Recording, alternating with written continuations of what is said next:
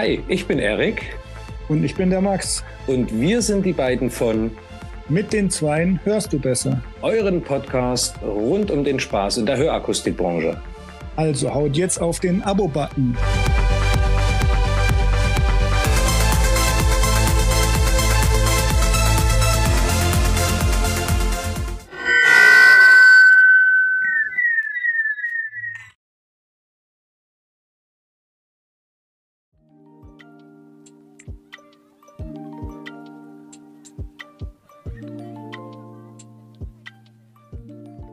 Herzlich willkommen zum zweiten Teil des Oldenburger Podcasts. Diesmal mit dem Dirk und mit der Theresa. Viel Spaß. Also, Leute, ich bin jetzt mit dem Dirk Oetting, Dr. Dirk Oetting, zusammen. Und ich habe es euch ja schon angedeutet, warum ich hier bin, ist, weil ich unbedingt dieses neue Anpasssystem Olfit kennenlernen möchte. Und ich glaube, es könnte uns vieles einfacher machen und Probleme lösen, die wir, die wir bis jetzt mit stundenlangen Rumprobieren vielleicht dann doch irgendwie hinbekommen haben. Aber so wird es wahrscheinlich schneller gehen. Dirk, danke, dass du das Fenster zumachst. dann bleiben die Nebengeräusche. Dann bleiben die Nebengeräusche ein bisschen weg. Ähm, Dirk, vielleicht, ich glaube, dass die Leute, wenn sie Uni Oldenburg hören, eine falsche Vorstellung haben und wenn sie Hörzentrum Oldenburg hören, gar keine Vorstellung haben. Erklär uns das bitte kurz, ja. Ja, das, um das Oldenburger System zu verstehen, muss man eigentlich selber hier Mitglied sein und mehrere Jahre verbringen und dann findet man so langsam kann ich, raus. Kann ich bestätigen. Ja, genau. Es gibt die große Universität Oldenburg, die auch bekannt ist für audiologische Forschung und ähm, aber wofür wir auch bekannt sind, sind so für die vielen Studien, die wir mit den Hörgeräteherstellern durchführen. Und das wird nicht an der Universität Oldenburg gemacht, sondern das machen wir hier am Hörzentrum Oldenburg. Das Hörzentrum Oldenburg ist quasi eine eigen, eigenständige Gesellschaft, ist ja eine äh, GGMBH, eine gemeinnützige Gesellschaft mit beschränkter Haftung, also ein privates Unternehmen quasi. Aber ähm, man muss dazu sagen, zum Beispiel die Universität ist Gesellschafter auch von dieser äh, vom Hörzentrum Oldenburg. Also wir sind verbunden mit der Universität. Aber wir arbeiten hier komplett äh, unabhängig und machen Studien mit Herstellern. Wir bieten Hörsystemberatung für Privatpersonen an. Mhm. Und wir haben genau äh, unterschiedliche Aspekte, die wir hier quasi abdecken. Und was die meisten Leute kennen werden, ist der Oldenburger Satztest. Zumindest ja. Äh, in Deutschland, das wird ein Begriff sein. Mhm. Den kann man bei uns als Produkt, als Medizinprodukt erwerben. In den Oldenburger Messprogrammen ist das eine, eine Messprozedur, die da quasi mhm. mit erworben werden kann. Genau. Ähm, jetzt habt ihr ja nun dieses Allfit fast fertig. Wie ist die Idee entstanden und erklär uns ein bisschen was über den Prozess, den, der dann daraufhin entstanden ist. Ja, ich bin ähm, seit ungefähr zehn Jahren dabei, mich mit dem Thema lautheitsbasierte Hörgeräteanpassung zu beschäftigen. Ähm, ich habe damals bei Fraunhofer ähm, gearbeitet und promoviert und da sind wir auf einen Effekt gestoßen, der mit Lautheitswahrnehmung zu tun hat ähm, und den man nur messen konnte, wenn man binaural breitbandig misst. Haben gesagt, und haben wir, da haben wir so für uns entdeckt, oh Gott, wenn das wirklich so ist, und wir haben am Anfang selber dem Effekt nicht so richtig geglaubt, wir haben immer an einen Messfehler in meinem Messskript gedacht, aber mhm. das konnte ich dann irgendwann ausschließen. Und je mehr Daten da reinkamen, desto mehr haben wir diesem Effekt auch getraut, mhm. dass der da ist und so groß individuell unterschiedlich. Mhm. Und dann da war für mich klar, das ist viel relevanter für die Hörgeräteanpassung, mhm. als, sage ich mal, wenn wir an Consumer-Audioprodukte denken, was, mhm. sage ich mal, eher das äh, Feld war, was wir bei Fraunhofer adressiert Ach haben. So, okay. Und dann bin ich zu Hörzentrum gewechselt. Hier machen wir die Medizinprodukte und machen Sachen zur Hörgeräteanpassung. Mhm. Und ähm, genau, aufgrund dieser Lautheitssache, die wir da gefunden haben, mhm. ist das, An das lautheitsbasierte Anpassverfahren True Loudness entstanden. Das haben wir jetzt zur EuH mit Akustikon gelauncht. Also wer ein Akustikon-Audiometer hat mit diesem A2000-Kopfhörer, mhm. der kann dieses Messverfahren nutzen. Mhm. Ähm, ab Anfang des Jahres wird das dann für alle Kunden äh, verfügbar sein. Ach doch schon. Okay. Anfang des Jahres 2024. Ach so. Mal, eine Jahreszahl das darfst dazu. du nicht verwechseln, genau. Nee, Moment. Äh, 2023. Okay. Entschuldigung. Okay. Ich war jetzt schon ein Jahr weiter. Nein, in, äh, sag ich mal, zwei, drei Monaten wird das dann für alle Akustikon Kunden verfügbar sein. Ah. Ja, genau. Ja, das ist ja leider nur ein Bruchteil. Ähm, was glaubst du, wann es in anderen Systemen vorhanden sein könnte. Genau, da muss man sich dann wahrscheinlich noch ein oder zwei Jahre gedulden, bis das dann auf allen, also bis wir eine Lösung haben, die dann auch mit anderen Audiometern Ja. kompatibel ist. Okay, also da müssen wir Geduld haben und äh, die Vorfreude sozusagen Ja. äh, ist die schönste Freude. Genau, und da behandeln wir quasi das Thema, wie müssen die Verstärkungskurven in einem Hörgerät eingestellt sein? Genau, das wollte ich dich gerade fragen. Ganz kurz zuerst, welches Problem haben wir eigentlich, das ihr versucht zu lösen damit? Ja, wir haben äh, das, was im Moment Standard oder Best Practice in der Hörgeräteanpassung ist, Ja. immer noch weit verbreitet, auch nicht nur in Deutschland, welt, weltweit, Mhm. ist das Audiogramm zu messen und eine audiogramm-basierte Anpassregel Mhm. auszuwählen. Und die gängigen Vertreter, aus, aus, die aus der Wissenschaft entstanden sind, sind sicher NRL, NL2 Mhm. und DSL V5 im Moment. Ist DSL nicht auch dieses Sensation Level, was auch ein bisschen mit Lautheit zu tun hat, aber trotzdem auf eben auf dem auf der Hörschwelle basiert, gell? Ja, beide, beide haben mit Lautheit und äh, mit Lautheit zu tun. Also es ist ja, Ja, nicht so, dass die nicht aus der Lautheitswelt kommen. Also DSL sagt von sich auch, oder äh, NRL erstmal sagt von sich, wir maximieren die Sprachverständlichkeit Aha. bei normaler oder unternormaler Lautheit. So. Das, also ich habe es bis jetzt so kapiert, ich habe gedacht, ich hätte es kapiert, laut meinem Studium, dass NRL, dass für NRL die Sprachverständlichkeit das Wichtigste ist sozusagen und, und für DSL sozusagen dieses Desired Sensation Level, dass man damit versucht, das, die Lautheit von einem normalen Gehör nachzubilden. Oder ist alles falsch, was ich da... Nee, äh, das, Okay. ist, das ist genau das, äh, was, was die von sich selbst Okay, sagen, ja. wie, die, wie die das machen. Ich würde sagen, Okay. das ist richtig. Mhm. Ich würde sagen, der Knackpunkt bei dieser ganzen Sache ist, ähm, dass we- wenn von Lautheit gesprochen wird, muss man sehr genau reingucken, was genau meinen die mit Ja, Lautheit. Okay. So. Und ähm, bei DSL Mhm. zum Beispiel ist se- bei, von laut, wenn die von Lautheit sprechen, ist sehr oft die schmalbandige Lautheit Mhm, gemeint. Also ja. schmalbandiger Lautheitsausgleich. Mhm. Das ist ja zum Beispiel auch wirklich ein lautheitsbasiertes Verfahren, was es äh, bei uns gibt, dass man einfach Mhm. Hörgeräte anpasst nach schmalbandigem Lautheitsausgleich. Das kann man Mhm. ja auch direkt messen mit der Lautheitsskalierung. Ähm, und genau, und DSL hat das einfach so weit umgebaut, dass man äh, sozusagen aufgrund der Hörschwelle eine schmalbandige Lautheitsfunktion annimmt und dann da Mhm. Verstärkungswerte Mhm. für ähm, 50, 65, 80 Genau, rauskommen und man genau. Hörgeräte damit anpassen Genau. kann. Genau, aber durch diesen Effekt, den wir da gefunden haben, wo wir sagen, den, der Tauch, der kann hoch oder gering sein, eine binaurale Lautheitssummation, Mhm. Ähm, da, die sieht man dann aber nur, wenn man binaural breitbandige Signale misst. Also wenn wir, Mhm. wenn ich von Lautheitsnormalisierung spreche, Mhm. dann meine ich eigentlich, oder dann meine ich, wie muss ein Hörgerät eingestellt sein, damit binaural breitbandige Signale, Mhm. zum Beispiel Sprache, Ja. Umgebungsgeräusche, Musik, Also binaural, ich höre es ja immer mit beiden Ohren. Ja. Eben, ja. Genau, die meisten Anpassungen sind beidohrig, die man Genau. heutzutage macht. Und breitbandig heißt, das Signal deckt quasi alle Frequenzen vom Spektrum ab. ne? Mhm. Also mal mehr, mal weniger von der Mhm. Energieverteilung, aber Sprache ist ein breitbandiges Signal. Das hat Mhm. alle, Frequ alle Frequenzen drin vertreten, Mhm. die wir so sehen. Und ähm, solange man in dieser schmalbandigen Vorstellung bleibt, ne, wenn ich schmalbandigen Lautheitsausgleich mache, Einfach weil du die Frequenzen misst.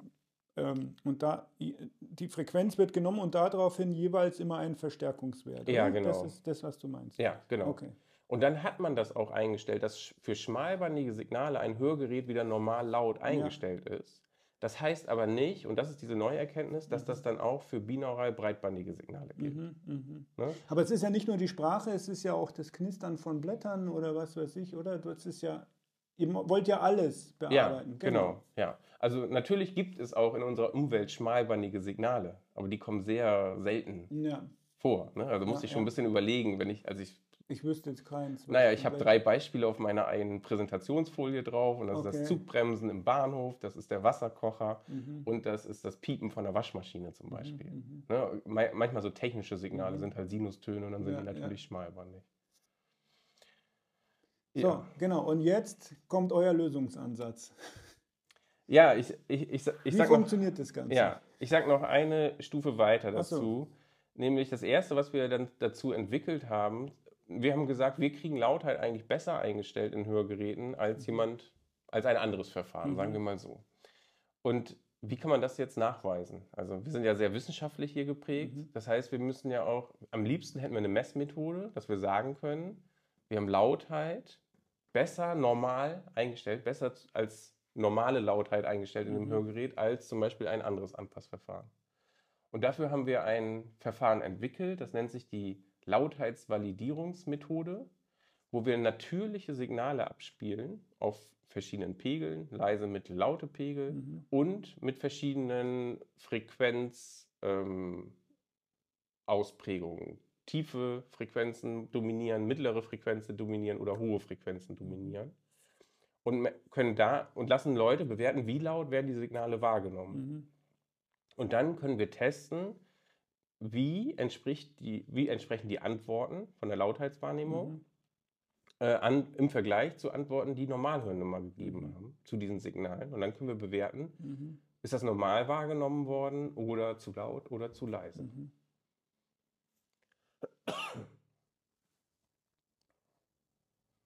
Ja, Ja, also das brauchten wir erstmal als Verfahren, um nachzuweisen, dass, dass wir wirklich normale Lautheit mhm. ich, genau. hinkriegen mit unserem Anpassverfahren. Und wir können ja auch gern einfach mal auf den Ablauf von dem Anpassverfahren eingehen. Also ich war jetzt, ich hatte ja eine Probandin und äh, durfte mit der starten. Also wir haben ja ganz normal mit dem Tonaudiogramm losgelegt.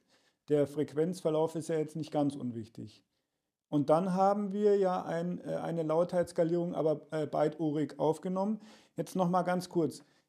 Ähm, damit ich es auch kapiert habe, obwohl ich es schon gemacht habe und äh, die Kollegen das auch kapieren, das Tonaudiogramm ist deswegen wichtig, weil es auf das Signal, das Signal mit für die Lautheitsskalierung beeinflusst. Oder, ist, oder geht es da gar nicht rein?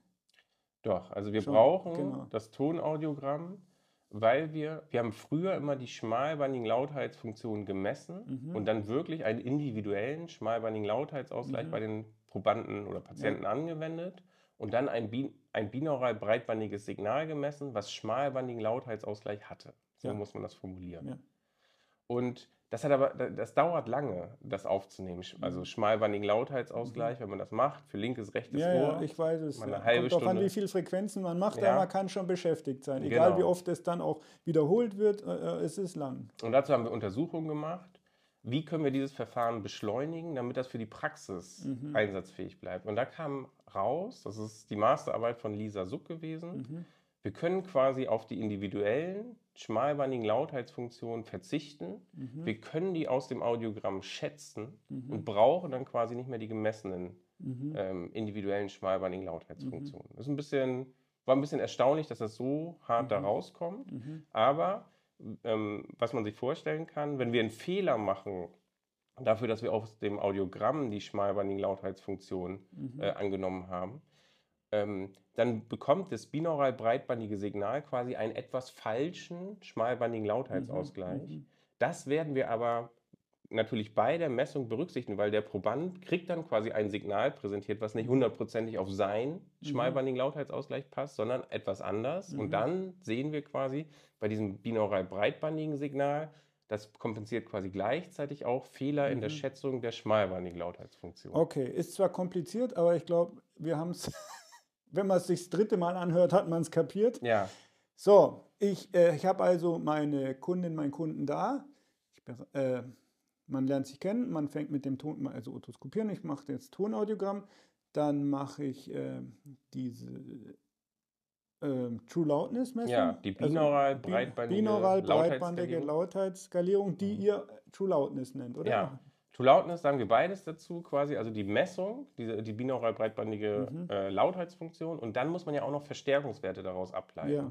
Und dieses Gesamtverfahren sagen wir, das ist das Loudness-Verfahren. Okay. Das ist die Diagnostikmessung Genau. quasi und die Genau, Verstärkungsberechnung. daraus ent, in, äh, entstehen dann die Verstärkungskurven. Da erzähle ich gleich mehr dazu, weil ich es ja schon einmal durchlaufen habe.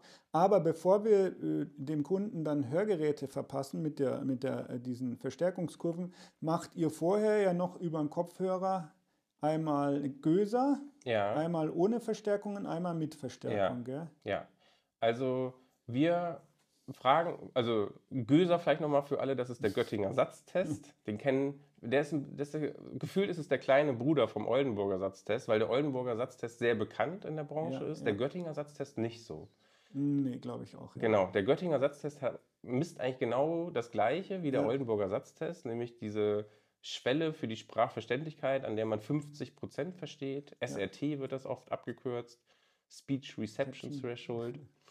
Und das kann man mit dem Olser messen oder aber auch mit dem Göser. Mhm. Und der Göser hat den Vorteil, man braucht keine Trainingslisten am Anfang. Mhm. Der Olser hat einen gewissen Lerneffekt, da braucht man eine, ein oder zwei Beim Göser sind es einfach Zufallsworte, die hintereinander kommen. Es ergibt zwar einen Satz, so äh, subjektiv, äh, äh, Subjekt, Verb, Objekt oder sowas. Also auf jeden Fall ist es ein Satz, aber zufällig. Gell? Der, der, es gibt, ergibt keinen Lerneffekt. Es ist ja. nicht immer der gleiche Satz, es wird so zufällig ja, Alltagssätze sind es und es gibt nicht diese feste ja, ja. Äh, Struktur wie beim Olser. Dann, okay, das ist nochmal ein guter Hinweis für mich, genau. Ähm, und das, äh, das Tolle ist, man, dadurch, dass es nochmal mit der, sozusagen mit der Verstärkung, also individuell äh, dann korrigiert wird über, äh, über ähm, die Messung davor, kann man abschätzen, wie viel der Kunde mit Verstärkung dann verstehen wird, wenn man das ganze System dann danach im, nach den Verstärkungskurven eingestellt ja. hat, oder? Habe ich das? Ja, genau. Wir alle, vielleicht noch ein bisschen ähm, Einordnung dazu, wir alle gehen ja davon aus, dass wenn wir Verstärkung in einem Hörgerät anwenden, mhm. der Kunde auch nachher besser verstehen kann. Mhm. Und ähm, natürlich gibt es solche Kunden, das streite ich überhaupt mhm. nicht ab, aber wir haben auch Fälle, wo wir Leute haben mit einem gewissen Hörverlust und messen, wie viel Verstärkung würden die brauchen, um Lautheitsempfinden zu mhm. normalisieren. Mhm. Und dann bekommen die einiges an Verstärkung mhm. präsentiert. Und dann zeigen die aber keine Verbesserung im mhm. Sprachverstehen, im Göttinger mhm. Satztest. Und das muss einem bewusst sein. Also mhm. ähm, jedenfalls denk, denke ich, es ist gut für die Hörgeräteanpassung, wenn man weiß, hilft dem Kunden Verstärkung so, wie ich das, äh, wie ich das eigentlich denke? Oder muss ich hier irgendwie auf, aufpassen und muss ich ein ganz bisschen anders vielleicht an die Versorgung rangehen. Mhm. Deshalb ist das, ist das für uns eine sehr wichtige Messung. Und nochmal, das ist über Kopfhörer und einmal die unversorgte Messung und dann die Verstärkungswerte, die wir vorher mit der True Loudness Messung ermittelt haben. Genau. Und jetzt wird es ja für den Alltag spannend. Also ähm, man, das Tolle ist, man braucht kein, keine Zusatzhardware ähm, äh, als Akustiker. Man muss also nicht in seinen kleinen Anpassraum äh, nochmal irgendein technisches Gerät reinstellen. Man, euer System rechnet dann aus, was die äh, wie die Verstärkungskurven ausschauen und ich, es, ist, es gibt dann diese transparente Schablone, die man äh, auf, seinen Anpass, äh, auf seine Anpasssoftware schiebt. Bei mir war das jetzt die Target. Ich glaube, ihr probiert da vielen mit Phonak, aber auch anderen Herstellern, oder? Ja, auch andere Hersteller ja. auch, auf, dass man das auf In-Situ-Anlagen schieben Genau, man kann es ne? auch auf In-Situ-Anlagen schieben, aber ich habe es jetzt auf die Target geschoben, weil ihr da die Erfahrung gemacht habt, dass das ziemlich gut aufeinander, das ziemlich gut zusammenhängt. Also die In-Situ-Ergebnisse und die Herstellerkurven. Ja, genau. So, und jetzt kommt's. Unglaublich, was man eigentlich für Kompressionsverhältnisse braucht, damit ein natürliches Hören entsteht. Ja? Also teilweise äh, 6 zu 1. Ich glaube, ihr hättet es gern noch höher teilweise. Ich habe bei meiner Probandin gestern äh, gespürt, ich habe die 80er-Kurve gar nicht übereinander gelegt, bekommen, weil die hätte noch viel weniger sein müssen, als, als es ausgerechnet hat, weil die halt dann einfach Lautstärke empfindlich ist, ja. Ähm, und das ist das Ungewöhnliche, aber Faszinierende, dass es dann tatsächlich funktioniert. Also es gibt ja äh, äh Kollegen, die behaupten, Verstärkung, äh, Kompression ist schlecht, ja. Und ich habe jetzt eben gelernt, dass Kompression nicht schlecht ist. Und wenn man es wirklich so einsetzt, wie es von euch ausgerechnet wird, gehen wir in diesen Hörgarten mit der Probandin und die sagt, boah, ja, ich höre das, ich höre das, aber es ist angenehm, nee, meine Stimme, Ding, sie klingen normal, ich klinge normal, alles toll. Äh, das, und das nach einer Anpassung, ja, das war, äh, das hat Mut gemacht für neue Anpassungen, ja. Ähm, vielleicht erklärst du uns nochmal mit diesem Kompressionsratio, äh, äh, äh, warum, warum die doch dann oft so hoch ausfallen. Nicht immer, aber oft mhm. so hoch. Das ist ja entgegen, also das Gegenteil, was, was man davor geglaubt hat, dass man eigentlich mit Kompression viel kaputt gemacht hat. Ja, ja ich muss dazu ein ganz bisschen ausholen und nehme mir ganz kurz die Zeit. Gerne, ja. Ähm, weil das natürlich oft ähm, sofort gesagt wird, ihr, ihr, könnt doch nicht da Kompressionsverhältnisse von 1 zu 6 vorschlagen. Mhm. Also das macht ja keiner in der Branche. Ja. Und ich will ein bisschen ausholen, äh, wir versuchen das, ich versuche das Wort Kompression hier etwas zu vermeiden, weil es sofort assoziiert, dass wir auch zum Beispiel ein Sprachsignal mit einer 1 zu 6 Kompression verarbeiten. Das Ja. machen wir nicht. Das Sehr gut, Die, vielen das, Dank für die Ergänzung. Ja. gut. das machen die Hörgeräte nicht. Die, ähm, die, und wir versuchen das, die, es geht ja um die Lage der Kurven für die 50, 65er und 80er Kurve. Mhm. Und erstmal ähm, kommt aus dieser True-Loudness-Messung raus, damit wir ein normales Lautheitsempfinden bei dieser Mhm. Probandin erzeugen können, müssen Signale, die 50 dB laut sind, so verstärkt werden, die Mhm. 65 dB laut sind, etwas weniger Mhm. und die 80 dB laut sind sozusagen vielleicht deutlich weniger. Mhm. Und dann haben wir erstmal, das, sind da, das ist das Ergebnis, wo die Verstärkungskurven für diese unterschiedlichen Signale liegen Mhm. müssen. Da haben wir noch nichts darüber gesagt, wie doll jetzt irgendwie ein Signal komprimiert werden Mhm. muss. Und deshalb versuchen wir eher davon zu sprechen, aha, bei dieser Probandin sehen wir einen Verstärkungsunterschied zwischen der G50er und der G80er von zum Beispiel 25 dB. Mhm. Und das entspricht quasi einem Kompressionsverhältnis von 1 zu 6. Aber Mhm. darum geht es uns gar nicht, Mhm. sondern wir wollen die Signale mit 50, 65, 80 Mhm. erstmal normal laut an ihrem Ohr abgebildet Mhm. bekommen. So, Mhm. das ist das Erste. Und dann muss man dazu sagen, ähm, die, die Kurven können weit auseinander liegen und da können hohe Kompressionsverhältnisse stehen. Aber wenn ein Kompressor mit langen Zeitkonstanten arbeitet, wird ein dynamisches Signal kaum komprimiert. So, da muss man ein bisschen in die Genau. Kompressortheorie absteigen. Das hat man mal vielleicht irgendwann in der Ausbildung gehabt. Aber auch wenn wir da ein hohes Kompressionsverhältnis anzeigen, das Hörgerät aber mit langen Zeitkonstanten arbeitet und die meisten Hersteller arbeiten mit längeren Zeitkonstanten, geht es nicht darum, quasi dynamische Signale wie Sprache stark zu komprimieren. Das ist Okay. nicht Das unser ist Ansatz. wichtig, denke ich, ja. Mhm. Ja, das ist sehr wichtig zum Verständnis. Ähm, vielleicht noch vom zeitlichen Ablauf. Genau, ich habe dann die Kurven, äh, also so, ich habe es geschafft, die übereinander zu legen. Die G80 nicht ganz, aber ich habe sie halt so weit abgesenkt, wie es geht. Und dann geht es ja weiter, dass wir nochmal eine Lautheitsskalierung mit natürlichen Tönen machen, wobei die so ausgesucht wurden. Und die Theresa, das war Theresas Bachelorarbeit, glaube ich. Ja, gell? von Theresa Jansen, die Theresa Bachelorarbeit. Jansen, die Bachelorarbeit, ähm, die lange sozusagen natürliche Geräusche haben, die eine Gewichtung einer, eines bestimmten Frequenzanteils hat, eben tief, mittel, laut. Tief, Und mittel, hoch. tief, Ja, Verzeihung, Verzeihung, ist selbstverständlich tief, mittel, hoch. Und die auch, ja, es war, glaube ich, die Herausforderung, dass die nicht generell mit einer Lautheit assoziiert, assozi, assoziiert.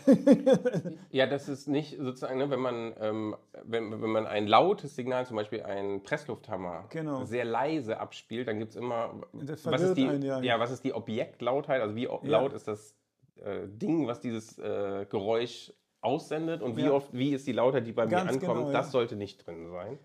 Und das Ergebnis ist dann einfach, so, also es ist, was sie dann auch gemacht hat, war, das Ganze in Farben abzubilden. Die Lautheitsskalierung, so wie man sie jetzt kennt, das hat ja unten die Skala der, der, der, der also in der Dezibel-Skala und dann kommt also das nach oben dann CU, glaube ich. Ja, die Lautheit. Die Lautheit. Mhm. Die Lautstärke und die Lautheit, genau.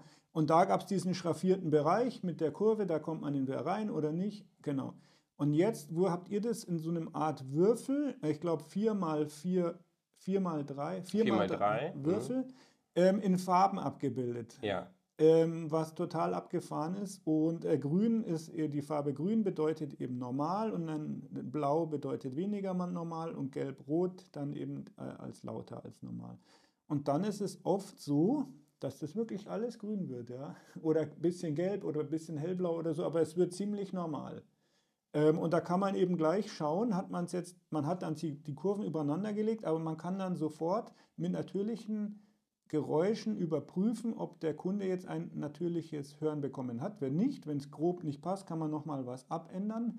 Und dann macht man noch, noch mal den Göser im Freifeld und schaut eben, ob man auf die vorhergesagte mögliche, auf den vorhergesagten möglichen SNR kommt. Das, Habe ich das so richtig erklärt? Ja, ja genau. okay. Wir, vielleicht, vielleicht können wir es noch einmal sozusagen. Ja, genau. Wir haben, wir haben einmal die Spur Lautheit im Hörgerät versuchen normal hinzukriegen. Also sozusagen, dass die Lautheitswahrnehmung dem entspricht, wie auch ein Normalhörner das ein Geräusch Genau, wahrnimmt. Das ist genau. unsere Grundprämisse. So. Mhm. Und dann gucken wir sozusagen in einem zweiten Weg, okay, wenn wir Lautheit normalisiert haben, und Ja. Mhm. wir haben gesehen, in manchen Probanden benutzen wir Einstellungen, die sonst keiner verwenden würde. So. Sehen aber, wir brauchen das, um Mhm. Lautheit zu normalisieren. Also mit dieser Grundeinstellung, Lautheit zu normalisieren, Mhm. gucken wir in dem anderen Pfad, was ist in der Sprachverständlichkeitsdimension mhm. los. Also wenn wir Lautheit normalisiert haben, mhm. dann haben wir aus der Analysemessung am Anfang über Kopfhörer, mhm. wo wir die Verstärkung schon simuliert haben, ein gewisses Ergebnis. Also das mhm. ist die Leistung in der Sprachverständlichkeit, die jemand mhm. dann äh, zeigt, wenn wir Lautheit normalisiert haben. Mhm. Und das ist die Überprüfungsmessung, die wir dann mit Hörgeräten auch im Freifeld durchführen. Ne? Wir haben ähm, dann die Hörgeräte ausgewählt, die Ankopplung gewählt und die Einstellungen gemacht mhm. und dann nochmal mit diesem Farbwürfel, so wie du es äh, gesagt hast, überprüft, ist, kommt Lautheit auch mit der gewählten Ankopplung und allem drum und dran genau. normal laut am Ohr des Kunden an. Mhm. Und dann können wir in die ähm, Sprachverständlichkeitsmessung gucken und sagen und vergleichen, liegt die Sprachverständlichkeit ungefähr da, wo ja. wir die vorher über Kopfhörer auch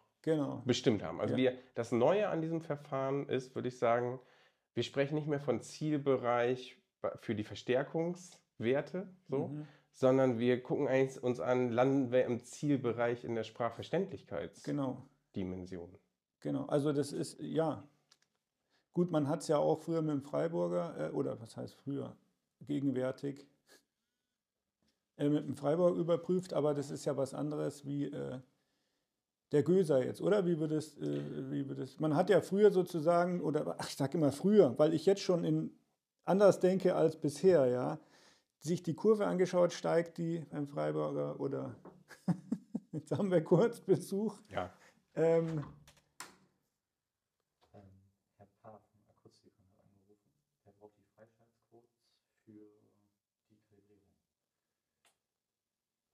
Ja, ähm, ich habe das Sabrina schon weitergeleitet. Laura hat mich doch eben angerufen. Ähm, dann, dann soll Laura einmal mit Sabrina telefonieren, okay? Muss ich selber wieder zurück, wo wir. Ja, ja, genau. Wieder reinfinden. Man hat ja da den Anstieg äh, der Kurve von 55, 65, 80 zum Beispiel, wenn man jetzt, wenn es jetzt nicht extrem schlecht ist. Ähm, da hat man ja auch schon so eine bisschen Vorhersage, halt, halt äh, äh, ohne äh, Störgeräusch und einzelne Wörter und keine Sätze. Das kann man ja, ist ja auch so ein bisschen eine Vorhersage. Man hat halt keinen Frequenzausgleich, aber man hat es auch nicht so schön dargestellt jetzt wie ihr. Also ihr habt ja den, den SNR, das ist ja ganz was anderes sozusagen. Und dann habt das, also das ist dann ganz rot, wo es eben, wo es keine tatsächliche Sprachverständlichkeit gibt und dann einen gelben Bereich, wo man sagt, ja, da kann man vorhersagen, dass sie wahrscheinlich mit einer Person, so wie wir jetzt sprechen, sich unterhalten können und dann den Grünen ja. in der Gruppe, oder? Vielleicht nochmal zur Einordnung. Ja, ja. Wir haben einen roten Bereich, wo wir sagen, komm, also ähm, ein Einzelgespräch in Ruhe ist möglich. Also da sagen wir nicht, Sprachverständlichkeit ist nicht da, aber sozusagen so ähm, sobald Störgeräusch dazukommt ah, ja. oder mehrere Leute, wird es typischerweise für die Leute mhm. dann nicht mehr möglich. Mhm. Dann gibt es diesen gelben Bereich, wo wir sagen, ein Einzelgespräch im Störgeräusch mhm. kann möglich so sein. So rum, genau. Genau. Oder ein, sag ich mal, ein Gruppengespräch mit vielleicht drei Leuten, aber in Ruhe ist mhm. möglich. Und dann gibt es den grünen Bereich, wo wir sagen, da ist ein Gruppengespräch auch in Störgeräusch möglich. Mhm. Also an die typische Cocktailparty-Situation mhm. oder einen Kneipenbesuch ähm, kann man das so denken. Genau, das sind diese drei Gruppierungen. Und vielleicht nochmal zum Unterschied, zum, also den, äh, was man mit dem Freiburger misst. Also eine ganz wesentliche Erkenntnis, die wir ähm, sehen, ist, dass äh, wir unbedingt das Räum, die räumliche Verarbeitung beim Gehör mittesten müssen. Also das bedeutet, dass das Störgeräusch und der Sprecher nicht aus der gleichen Richtung kommen dürfen. Also wenn wir wirklich mhm. eine Aussage über die Sprachverständlichkeit im Alltag machen wollen, mhm. dann scheint es sehr, oder ne, dann zeigen Messungen von uns, es ist sehr wichtig, dass wir nicht messen, dass, sag ich mal, Sprache mhm. und Störgeräusch von vorne kommen, mhm. sondern dass das Störgeräusch, wir, wir benutzen immer 90 Grad, also von der Seite mhm. quasi mhm. kommt, ne, das Störgeräusch äh, aus einer anderen Richtung kommt, weil damit aktivieren wir erst im Gehör quasi oder auf dem Weg, auf dem auditorischen äh, Pfad, quasi Pathway, Pathway ähm, sag ich mal was, wo beide Seiten auch zusammenarbeiten müssen. Mhm. Und es kann auch sein, dass da eine große Störung vorliegt, mhm. die wir in Messungen nicht sehen, wo wir das, wo wir das einfach nicht aktivieren. Mhm. Und ähm, mit, dem, mit dem Oldenburger Satztest oder dem Göttinger Satztest haben wir einfach eine sehr hohe Genauigkeit, wo, wo wir individuell sehr genau sagen können, wo die Reise quasi hingehen mhm. äh, wird. Also ne, deshalb nutzen wir natürlich hier die Tests, wo wir, wo wir auch der Überzeugung davon sind, dass die, mhm. die um eine individuelle Aussage zu treffen, für den Mhm. einzelnen Kunden Mhm. äh, sozusagen uns die richtigen oder die Messdaten quasi dazu liefern. Perfekt. Also Leute, ihr merkt, das hier ist hochwissenschaftlich. Ich habe mir jetzt selber äh, äh, schwer getan, den kompletten Ablauf überhaupt, also ich, den hast du relativ schnell drauf, aber ihn zu verstehen dauert doch, dauert einfach ein bisschen. Das Tolle ist an, äh, an eurem System, wenn es dann sozusagen marktreif ist, ist es ja sozusagen die Schritte 1, 2, 3, 4, 5 äh, werden ja sozusagen vorgegeben, da muss kein Mensch mehr wirklich denken. Das ist dann, das flutscht von selber durch sozusagen und man hat eben seine Ergebnisse. Ja, Äh, genau, ich habe mich jetzt da durch die Wissenschaft gekämpft. Es ist für mich deswegen so interessant, weil wenn ich drüber nachdenke, einfach kapiere, warum wir was machen. Ja. Ähm, genau, und äh, das, da denkt man, ich selber schließe mich da ein. Man kriegt was äh, vorgesetzt, ja, äh, so muss das machen und jeder Hersteller sagt so ein bisschen anders. Seine Kurve ist so, die andere Kurve ist so und dann, glaube ich, denkt jeder, ja. Äh, und dann haben wir es nach dem Hersteller so gemacht. Dann habe ich nach der dritten äh, äh, feinen Justierung mit dem Kunden, der immer noch nicht zufrieden war, schauen die Kurven so komisch aus, dass ich selber keine Ahnung mehr habe, was ich da eigentlich gemacht habe. Ähm, und jetzt habe ich für mich dieses System verstanden. Ich finde es mega cool äh, und freue mich selber schon drauf, wenn ihr alles fertig habt, dass äh, wo auch immer ich es dann nochmal bei Probanden durchführen kann. Hm, ja, genau. Also vielleicht kann ich noch so abschließend sagen, ne, bei uns läuft genau dieser Ablauf. Also wir haben uns auch darum gekümmert zu sagen, wir wollen einen festen Ablauf vorgeben, Ganz genau, ja. damit man sich nicht alleine gelassen fühlt und Genau. damit man Sicherheit in diesem Prozess hat. Genau, weil so wie sich das jetzt angehört hat, so Ja, dass wir zwei, äh, äh, also ich glaube, wir zwei wollten jetzt einfach nur den Hintergrund vermitteln. Warum machen wir Ja. was?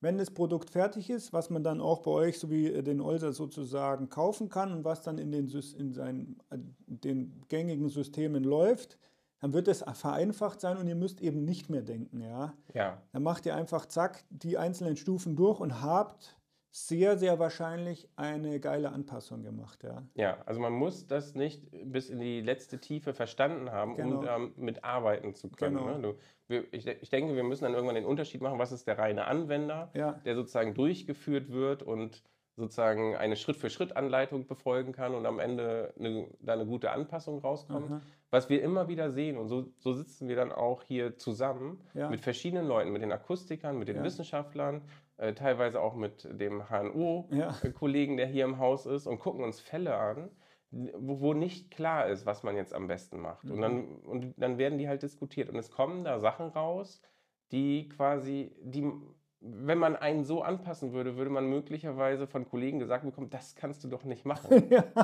So, ne? ja, klar. Ähm, ne, und äh, da läuft zum Beispiel gerade eine Bachelorarbeit, wo wir Oh Anpassungen ja, machen, die hören wir uns, die, da bin ich gespannt, das darf ich nachher auch noch führen, das Interview. ja, wo wir Sachen anpassen, wo viele sagen würden, das kannst du so nicht machen. Ja. Und wir haben aber gute Gründe, warum wir das so Ja. machen. Und dann lassen wir nachher am Ende entscheiden die Probanden, ob das eine Mhm. gute oder eine schlechte Anpassung war. Mhm. Und ähm, genau, da bin ich auch sehr gespannt auf die Ergebnisse. Ich habe auch noch ein Schlusswort. Und zwar, ich durfte hier jetzt die Wissenschaftler kennenlernen, die wirklich Monate, Jahre lang an diesem Ding gearbeitet haben und auch teilweise bei Ergebnissen frustriert waren und nicht wussten, warum. Und dann daran gearbeitet haben, wieder Lösungen gefunden haben. Und das, das Olfit-System ist einfach, es ist kein äh, sozusagen, ich habe da mal schnell was erfunden, System, sondern es ist wirklich mit Bachelorarbeiten, mit Masterarbeiten so ausgearbeitet, dass es, dass es für mich schon unbe also weltweit, das ist jetzt von mir, das hat mir jetzt der Dirk nicht gesagt, einfach eine Revolution fast schon darstellt. Es, es klingt jetzt vielleicht äh, sozusagen fast schon philosophisch, aber ihr solltet euch das zumindest echt mal anschauen. Es dauert jetzt leider noch bis, äh, bis nächstes Jahr. Und es wird nur auf dem Akustikon-System erstmal zur Verfügung stehen, aber es kommt ja und äh, ich werde euch auch immer daran erinnern. ähm, äh, und äh, schaut euch das später auf jeden Fall mach an, mal an und es macht richtig, richtig Sinn. Dann sage ich danke, Dirk, dass du ja. dir so viel Zeit genommen hast nochmal für mich und äh, äh die Hörer das nochmal so im Detail zu erklären. Ja, vielen Dank, Max. Mich hat es auch sehr gefreut und äh, gerne wieder.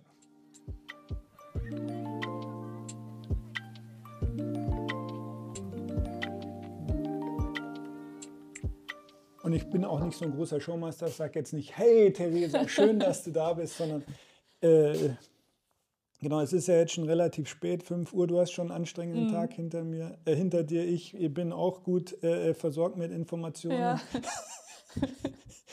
Deswegen bin ich froh, dass, äh, dass du dir jetzt da wirklich noch die Zeit nimmst für mich. Ja, gerne. Ähm, du weißt ja, ich, äh, ich möchte euch so ein bisschen kennenlernen, alle. Mhm. Ähm, deswegen würde ich mich auch freuen, wenn du mir auch so ein bisschen was über dich einfach interessier, äh, erzählst. Das interessiert mich. Ja. Ähm, du hast hier in Oldenburg studiert oder hast du genau. woanders studiert? Genau, ich habe in Oldenburg an der Jade Hochschule studiert. Da gibt es einen Studiengang, der heißt Hörtechnik und Audiologie, Aha. ein Bachelorstudium. Und ähm, genau, das habe ich gemacht. Und dann habe ich hier beim Hörzentrum da meine Bachelorarbeit geschrieben mhm. und habe danach dann den dazugehörigen Master an der okay. Uni gemacht. Genau, der ist an der Uni Oldenburg. Das muss man auch kapieren. Ja, Jade Hochschule, genau. Uni. Das, das ist, ist, die Jade Hochschule ist eine Fachhochschule und da mhm. haben wir halt auch ja, mehr so praktische Anteile gehabt, mhm. würde ich mhm. sagen. Ähm, genau, und dann, wenn man, man kann eigentlich nach dem Bachelor auch schon sehr gut dann ähm, ja, aufhören und mhm. anfangen, irgendwie auch in der Industrie oder in Kliniken mhm. oder so zu arbeiten. Mhm. Und wenn man dann eher so in Richtung Forschung gehen möchte, dann wird man typischerweise noch den Master machen. Ähm, ja, genau, und da lernt man dann halt auch noch deutlich mehr über wissenschaftliches mhm. Arbeiten mhm. und so.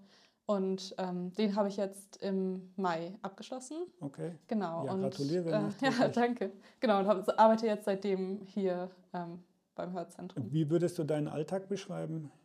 Ähm, ich bin auf einem Projekt angestellt. Das heißt, ich kann in mhm. einem Projekt halt sehr tief so eintauchen. Das ist ähm, ja auch ein ähm, wissenschaftliches Projekt, jetzt nicht direkt an ein Produkt ähm, schon angegliedert, sondern mhm. eher noch so ein bisschen explorativ. Mhm. Und ich würde sagen, mein Alltag ist ja viel auch so am, am Rechner sitzen, mit MATLAB äh, programmieren, Studien, die Studie was, aufsetzen. Was programmierst du da? Ähm, zum Beispiel ja, eine Messung oder Messmethode implementieren, die wir dann unten im Labor ähm, aufsetzen, um dann Messungen machen zu können und danach, wenn die Messungen durch sind, dann die Sachen auswerten, statistisch auswerten und sich die Daten angucken und mhm. das meiste läuft halt so über MATLAB. Und wenn dich jetzt genau. jemand, wenn du jemanden kennenlernst und der fragt dich, was du beruflich machst, wie was würdest du antworten? Ja, ich würde sagen, ich bin wissenschaftliche Mitarbeiterin in der Hörforschung. Okay. Und ähm, ja, genau.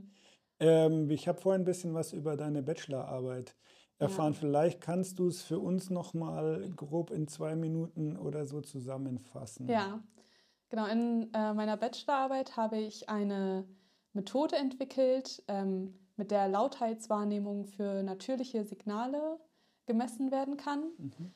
Und ähm, dabei ja, werden, also diese natürlichen Signale sind ähm, binaurale breitbandige Signale, also so mhm. typische Alltagssignale, die es gibt. Und ähm, die Messung funktioniert so, dass man ähm, für verschiedene Frequenzbereiche und verschiedene Pegel mhm. werden einem Signale präsentiert, die man in der Lautheit mhm. bewertet.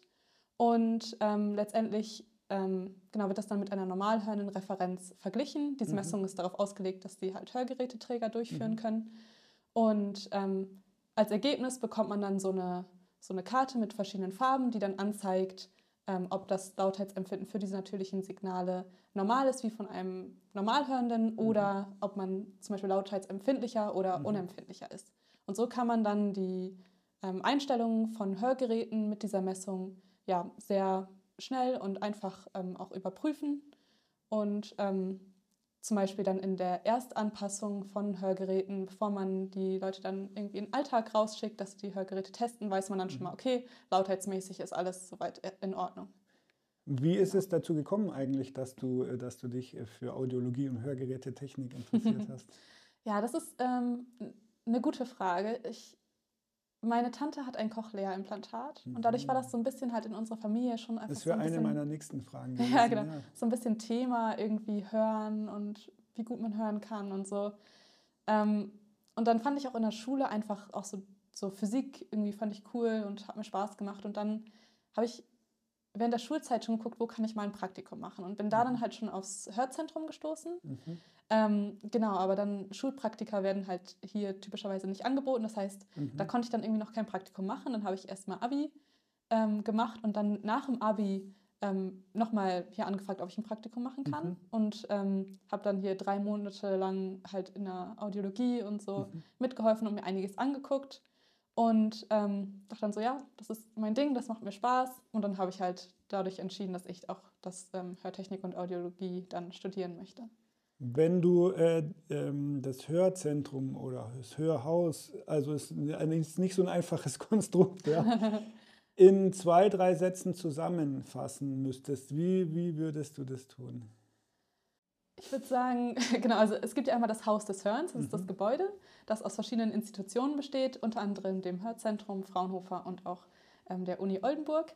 Genau, das Hör beim Hörzentrum ähm, ja, sind wir daran interessiert, äh, Hörgeräteanpassungen ähm, ja, zu verbessern und entwickeln Software für Hörgeräteakustiker, um mhm. Hörgeräte ähm, ja, Ach, ihr seid tatsächlich auch, auch Softwareentwickler für ja. Hersteller?